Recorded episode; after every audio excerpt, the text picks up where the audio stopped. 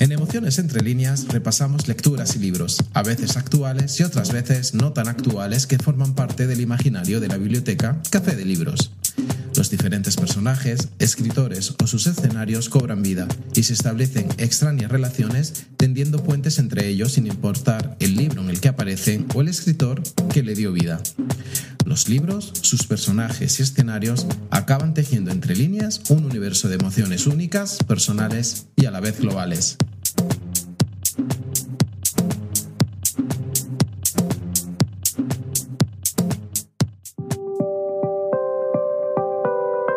Hoy, en Emociones entre líneas, Arquitecturas Narrativas, Ciudad de Guatemala. Decía el filósofo y político hondureño José Cecilio del Valle que Guatemala es la parte más felizmente situada en este continente. Es una de las porciones más hermosas del Nuevo Mundo, en el bello central de la América. A unos 1.500 metros sobre el nivel del mar y en el área centro-sur de este país se encuentra su capital, Ciudad de Guatemala. Es la ciudad más grande y una de las más cosmopolitas de Centroamérica, siendo su nombre oficial el de Nueva Guatemala de la Asunción. Sus diferentes calles, avenidas, colonias y barrios se distribuyen en 25 zonas mediante un ingenioso sistema en espiral diseñado en 1952 por el ingeniero Raúl Aguilar Batres. Su esplendoroso centro histórico se extiende por las zonas 1, 2 y 3 en las que podemos encontrar casas de antiguo abolengo, apartados y coquetos callejones, solemnes palacios, apacibles parques, bohemios cafés, olorosos comedores populares, una impresionante biblioteca nacional y como en cualquier ciudad de trazado colonial, una magnífica plaza central, silenciosas iglesias, calles empedradas y pequeños santuarios. Al igual que en el ya publicado pod Narrativa Urbana de Guatemala Revisitada, en el que hacíamos un repaso de lecturas con las que rediseñamos el imaginario reformista de finales del siglo XIX de unas de las principales calles de Ciudad de Guatemala, en el pod del día de hoy, Arquitecturas Narrativas Ciudad de Guatemala, visitaremos lecturas en las que la vida cotidiana de sus personajes se desenvuelven en románticos y legendarios callejones, íntimos barrios erosionados por el paso del tiempo y vibrantes avenidas llenas de recuerdos. Iniciemos este idílico paseo por algunos escenarios narrativos de la zona 1 de Guatemala, que son los protagonistas o desempeñan un papel preponderante en las historias narradas, como siempre, desde las lecturas que forman parte del imaginario de la biblioteca, Café de Libros.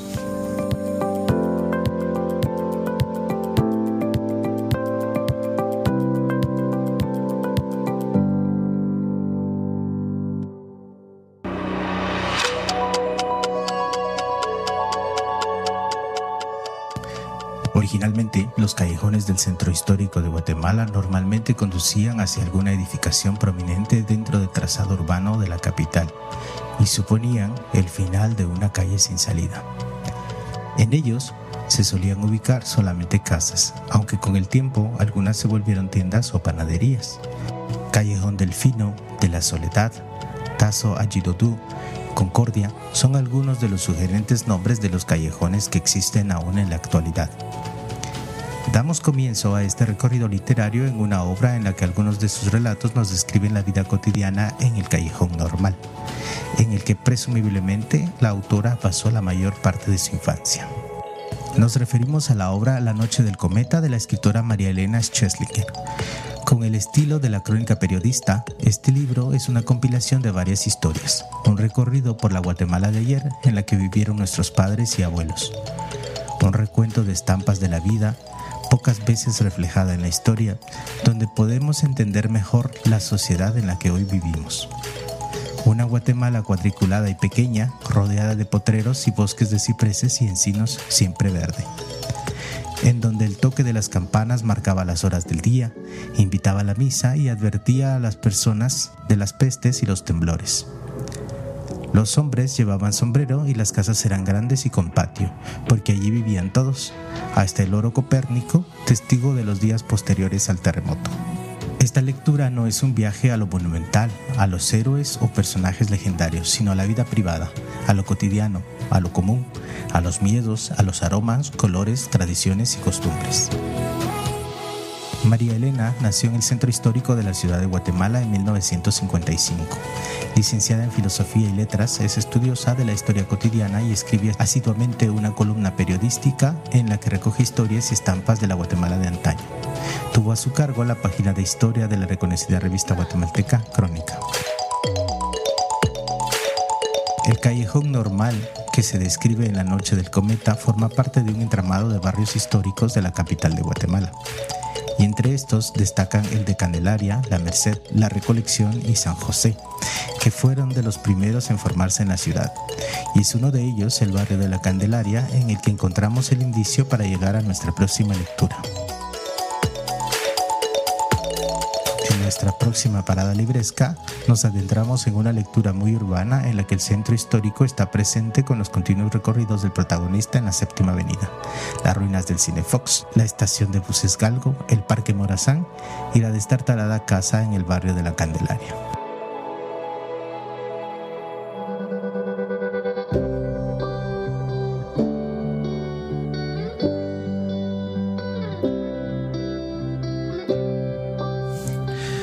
Nos referimos a la obra Puente Adentro del escritor Arnoldo Galvez Suárez. Una noche de principios de 1989, un niño ve a su padre por última vez. Y lo que ve, aterrado y en silencio, es la imagen de un hombre vencido, que llora y parece incapaz de sostenerse en pie. No sabe qué será el último recuerdo que guardará de él y que habrá de pasar mucho tiempo antes de que consiga dotar esa imagen de algún significado. Al día siguiente, el padre del niño, un profesor universitario abrumado por sus recuerdos, es asesinado a tiros en la calle. Su muerte se confunde con la de miles de víctimas de la violencia política que por entonces asolaba Guatemala. Pero el móvil del crimen no es político. Esto comenzará a sospecharlo el niño 20 años después, cuando convertido él también en un hombre asediado por su memoria, se encuentre por casualidad con la única persona que podría saber los motivos del asesinato. Esta novela tiene como escenario una Guatemala de mediados de la década del 1980, cuando la violencia y la seguridad reinaban como producto de la forma de vida en la que un conflicto armado aún no cesaba y los asesinatos podían verse como políticos. Esta lectura entrelaza dos tramas narrativas y dos épocas distintas, el año 1989 y alrededor del 2010, en torno a los personajes de un padre y su hijo, entre ellos una misma obsesión, una mujer llamada Mercedes Lima y su cuerpo como un puente transcorporal que en vez de unirles les lleva a cada uno hacia su propio abismo. La narrativa se queje en torno a las reacciones físicas y las emociones que expresan sus personajes. Sus pasiones, dolores y frustraciones revelan las heridas colectivas de la historia guatemalteca como un intento por sanarlas mediante la palabra y la escritura.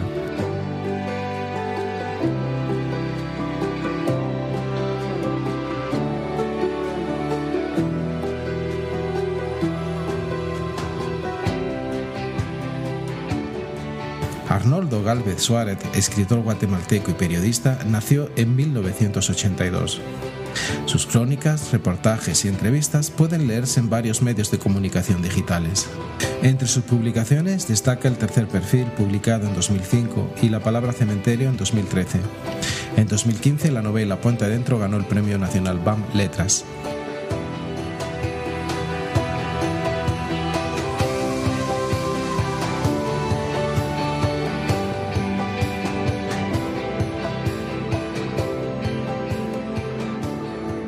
El barrio de la Candelaria es uno de los más antiguos de la ciudad. Este barrio es uno de los principales testigos de la transformación que ha vivido la ciudad de Guatemala en 238 años de su historia.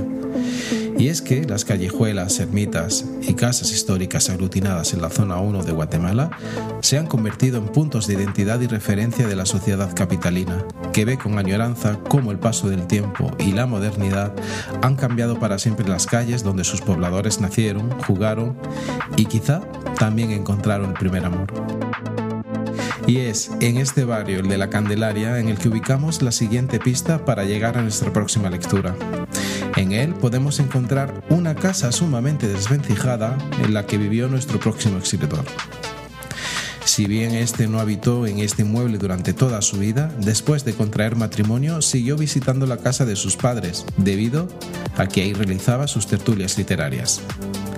Conozcamos a una de las figuras más sobresalientes de la literatura escrita de Guatemala y uno de los principales escritores latinoamericanos.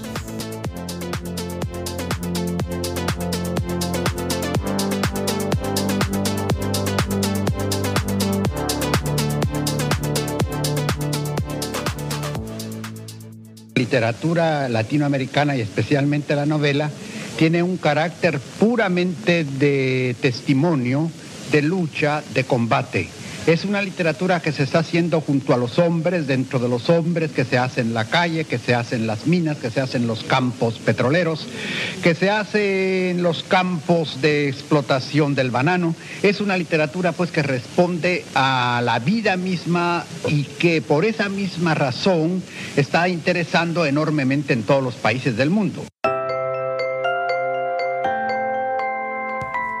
Lo que acaban de escuchar son las palabras del escritor guatemalteco, Premio Nobel de Literatura Miguel Ángel Asturias.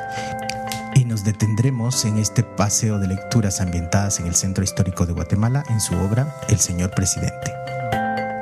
Esta novela explora la naturaleza de la dictadura y sus efectos en la sociedad, siendo una de las obras más notables del género literario conocido como novela del dictador aunque no se identifica explícitamente como marco de la trama, el personaje titular de la novela fue inspirado por la presidencia de Manuel Estrada Cabrera entre 1898 y 1920.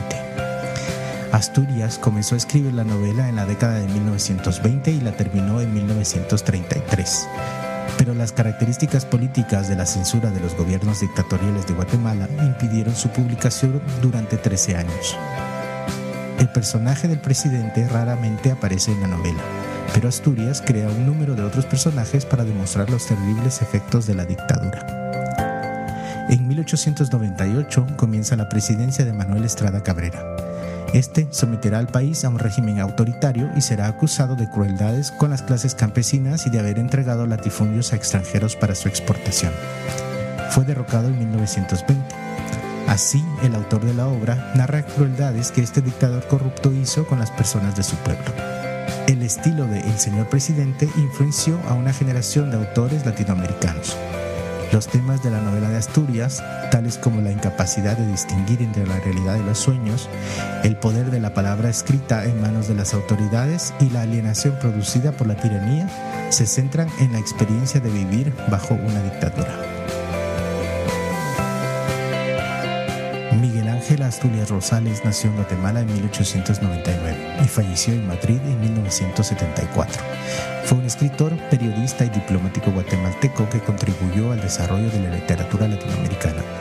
Influyó en la cultura occidental y al mismo tiempo llamó la atención sobre la importancia de las culturas indígenas, especialmente las de su país natal, Guatemala.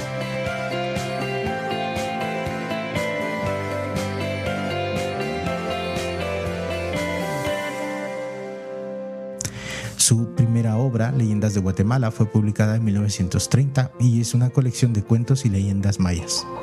Alcanzó fama internacional con El Señor Presidente en 1946. Entre su producción literaria también destaca Hombres de Maíz, descrita por algunos estudiosos como su obra maestra, es una apología a la cultura maya. Viento Fuerte, El Papa Verde, Los Ojos de los Enterrados, Mulata de Tal, Malandrón y Viernes de Dolores. En 1966 recibió el Premio Lenin de la Paz. En 1967 el Premio Nobel de Literatura. El barrio Candelaria, donde pasó su infancia este escritor, es uno de los barrios más antiguos de la ciudad. Está situado entre la ermita del Cerrito del Carmen y el barrio La Parroquia. Estas tres localizaciones son de una inmensa riqueza tradicional. En una de ellas se aprecian algunas viejas casonas coloniales, fuentes y tanques de agua. Sus barrios con gran contenido de tradición oral, ya que es aquí en donde nacen los cuentos y leyendas de la ciudad. Constituyen el alma de las tradiciones populares de la ciudad de Guatemala. Y es esta riqueza de tradiciones que nacen en el seno de estos barrios de antaño el indicio que nos lleva a nuestra próxima parada literaria.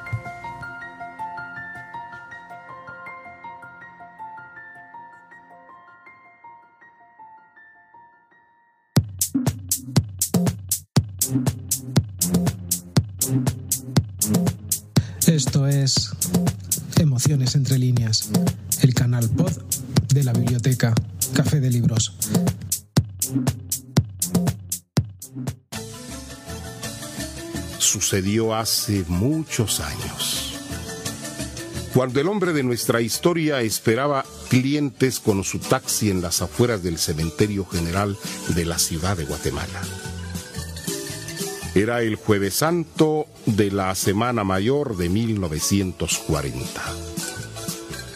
Cuando los relojes marcaban las ocho de la noche, una elegante dama avanzaba por la acera del paredón del cementerio rumbo a donde el taxista esperaba.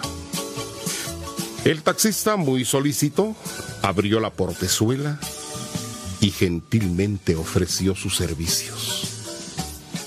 ¿A dónde la llevo, señorita? La mujer muy delicadamente subió al auto y ordenó, deseo visitar los siete sagrarios. Al taxista por poco se le olvida que esa noche era jueves santo, es decir, cuando los feligreses realizan la visita a pie de los sagrarios y algunos en automóvil. La bella mujer ordenó el itinerario de la visita de la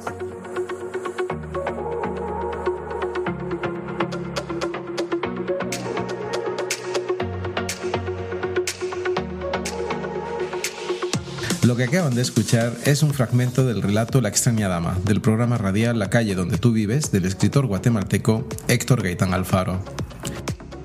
La colección La calle donde tú vives es un referente de lecturas para personas que inquieren sobre la tradición oral de Guatemala y su anecdotario histórico, tal y como lo contaron los abuelos. Su autor, con su peculiar estilo, nos lleva a recorrer esas calles de antaño de una Guatemala que no conocimos para investigar sobre sus espantos y aparecidos. En este libro se alterna el cuento guatemalteco con el anecdotario histórico de una Guatemala que cada vez vemos más lejana y con fotos antiguas que ilustran esta obra. Personajes, hechos y fotografías antiguas van formando todo este proceso que con el estilo propio del autor nos hace retroceder en el tiempo y conocer todos aquellos aspectos que únicamente nos han contado nuestros mayores. Vuelven una vez más los personajes conocidos como la Llorona, el Cadejo y el Sombrerón, que en ocasiones antañonas y según el criterio de los abuelos, campearon en aquellas desoladas calles capitalinas de principios del siglo XX donde los escenarios como el legendario barrio de la parroquia, el Cerrito del Carmen y otros puntos de la ciudad fueron mudos testigos de estas narraciones.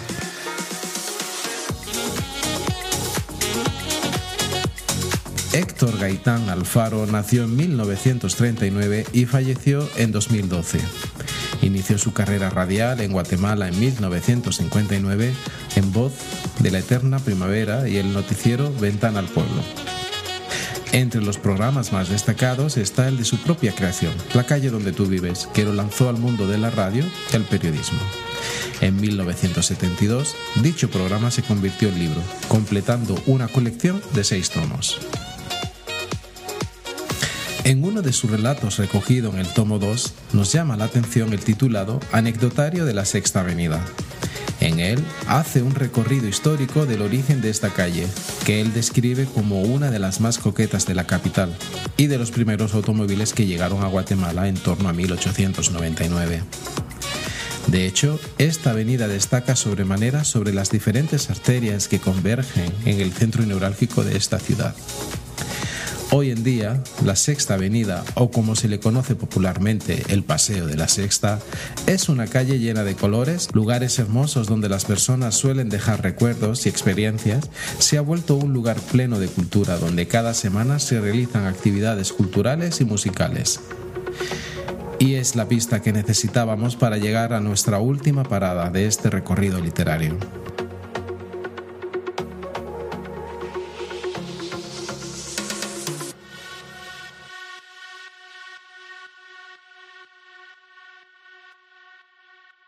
Solo quisiera decir que pues la Sexta Avenida es un espacio muy importante en, en la vida de muchas personas. Yo la considero una avenida vital porque tiene recuerdos de mi infancia, de mi adolescencia y a partir de 2015 he reencontrado en la Sexta Avenida un espacio con mucha vitalidad, un espacio muy diverso que me ha permitido pues reencontrarme con, con las historias que hoy estamos presentando. Es fácil crear cuentos que no aceptan la frontera entre la ficción y la realidad porque mucho en la Sexta Avenida parecería que es ficción. Lo mismo podemos encontrar una venta de ropa con los estrenos para Navidad que una venta al menudeo de drogas.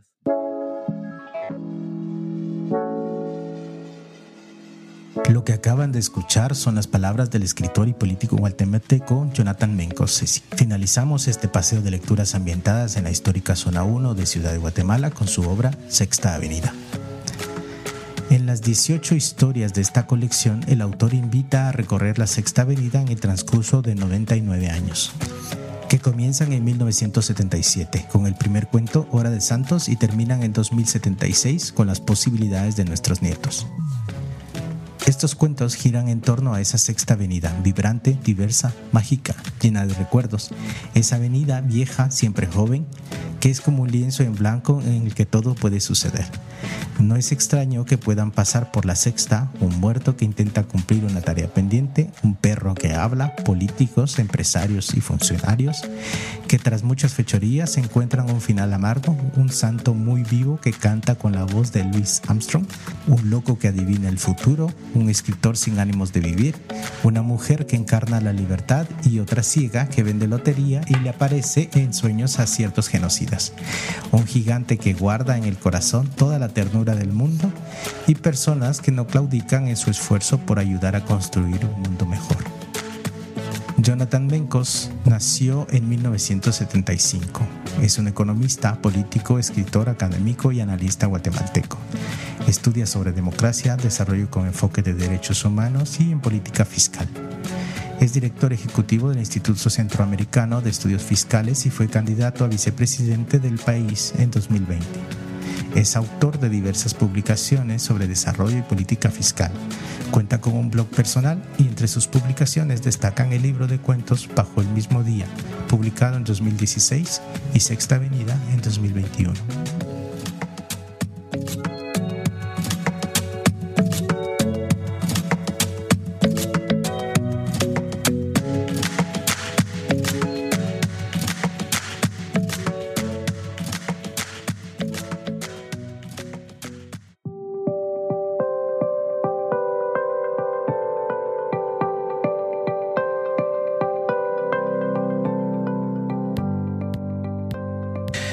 Centro histórico, conocido como Zona 1 de Ciudad de Guatemala, está lleno de obras arquitectónicas que han marcado la historia de esta ciudad.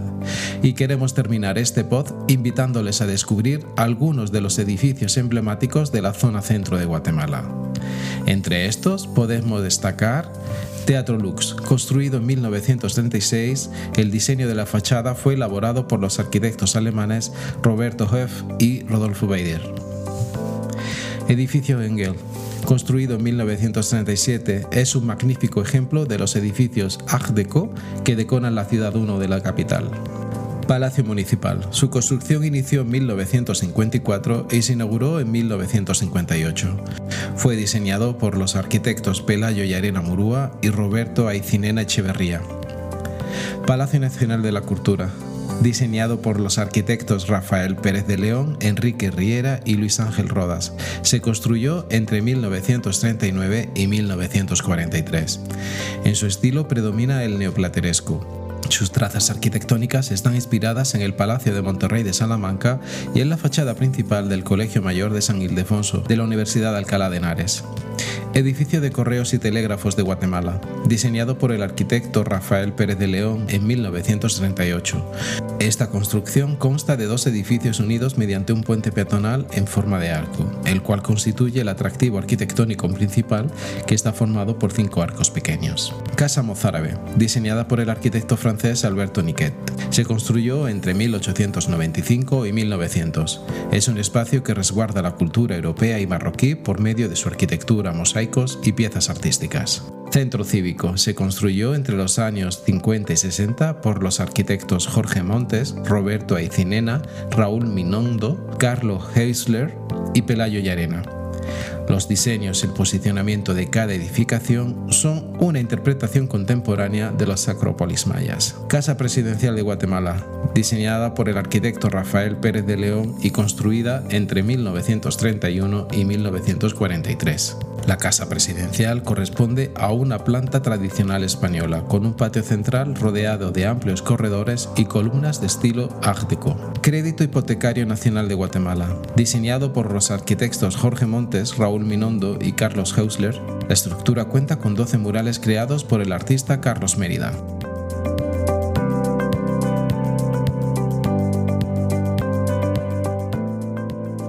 Y antes de terminar, hagamos un recorrido de autores, libros y lecturas cuyas narrativas se desarrollan en la zona centro de Ciudad de Guatemala, entre las que podemos mencionar a Imitación de Guatemala de Rodrigo Rey Rosa, publicado por Alfaguara en 2013. Las matanzas de indígenas en las montañas y tráfico de niños, el recuerdo de un secuestro, el atropello de un niño por un conductor que se da la fuga y la quema de un establo durante una fiesta ecuestre son solo el punto de partida de esta tetralogía narrativa que marca un hito en la nueva literatura latinoamericana. Desaparecida, una periodista silenciada. La historia de Irma Flacker, de June Caroline Ehrlich, publicado por Sophos en 2013. En octubre de 1980, la periodista Irma Flacker, la columnista más leída en ese momento de Guatemala, se unió a la espantosa lista de desaparecidos de la dictadura militar que entonces controlaba ese país centroamericano. Este libro cuenta la historia de esta profesional del periodismo que, en un país aterrorizado por la fuerza bruta, se atrevió a escribir la verdad. Días Amarillos del autor Javier Payeras, publicado por Magnaterra Editores en 2009, el autor explora literariamente el delirio de un personaje colectivo para afrontar la realidad y la bizarra fantasía que promueve una ciudad corrupta, violenta y carente de imaginación. La historia de un Pepe del escritor José Milla y Vidaurre, publicado por Piedra Santa en 2008, el padre de la narrativa guatemalteca deja una novela histórica que conduce al lector por calles, callejones, casas y plazas de la Guatemala colonial. Viernes de Dolores, la última novela escrita por Miguel Ángel Asturias que describe la organización del Honorable Comité de Huelgas de Dolores de la Universidad de San Carlos de Guatemala. Entre otros libros y lecturas cuya trama se desarrolla en los céntricos callejones tramizados por el paso del tiempo de la ciudad de Guatemala. Ahora sí, finalizamos en este breve repaso de libros, lecturas, autores y escenarios ambientados en apacibles callejones, barrios guardianes de tradiciones antiguas y coloridas y animadas calles de Ciudad de Guatemala. Por cierto, muchas gracias a aquellas personas que nos escuchan en Ciudad de Guatemala, Jutiapa, Quetzaltenango, Chiquimula y Totonicapán en Guatemala, desde Estados Unidos, concretamente en los estados de Virginia, Washington, Massachusetts, Texas, Ohio, New Jersey, Kentucky, California, Tennessee, Pennsylvania, Indiana, Mississippi y New York. Desde Andalucía y Madrid en España, desde Hesse en Alemania y a nuestros nuevos oyentes en Brasil. Nos volvemos a encontrar en dos semanas aquí, en Emociones entre líneas, el canal pod de la biblioteca, Café de Libros.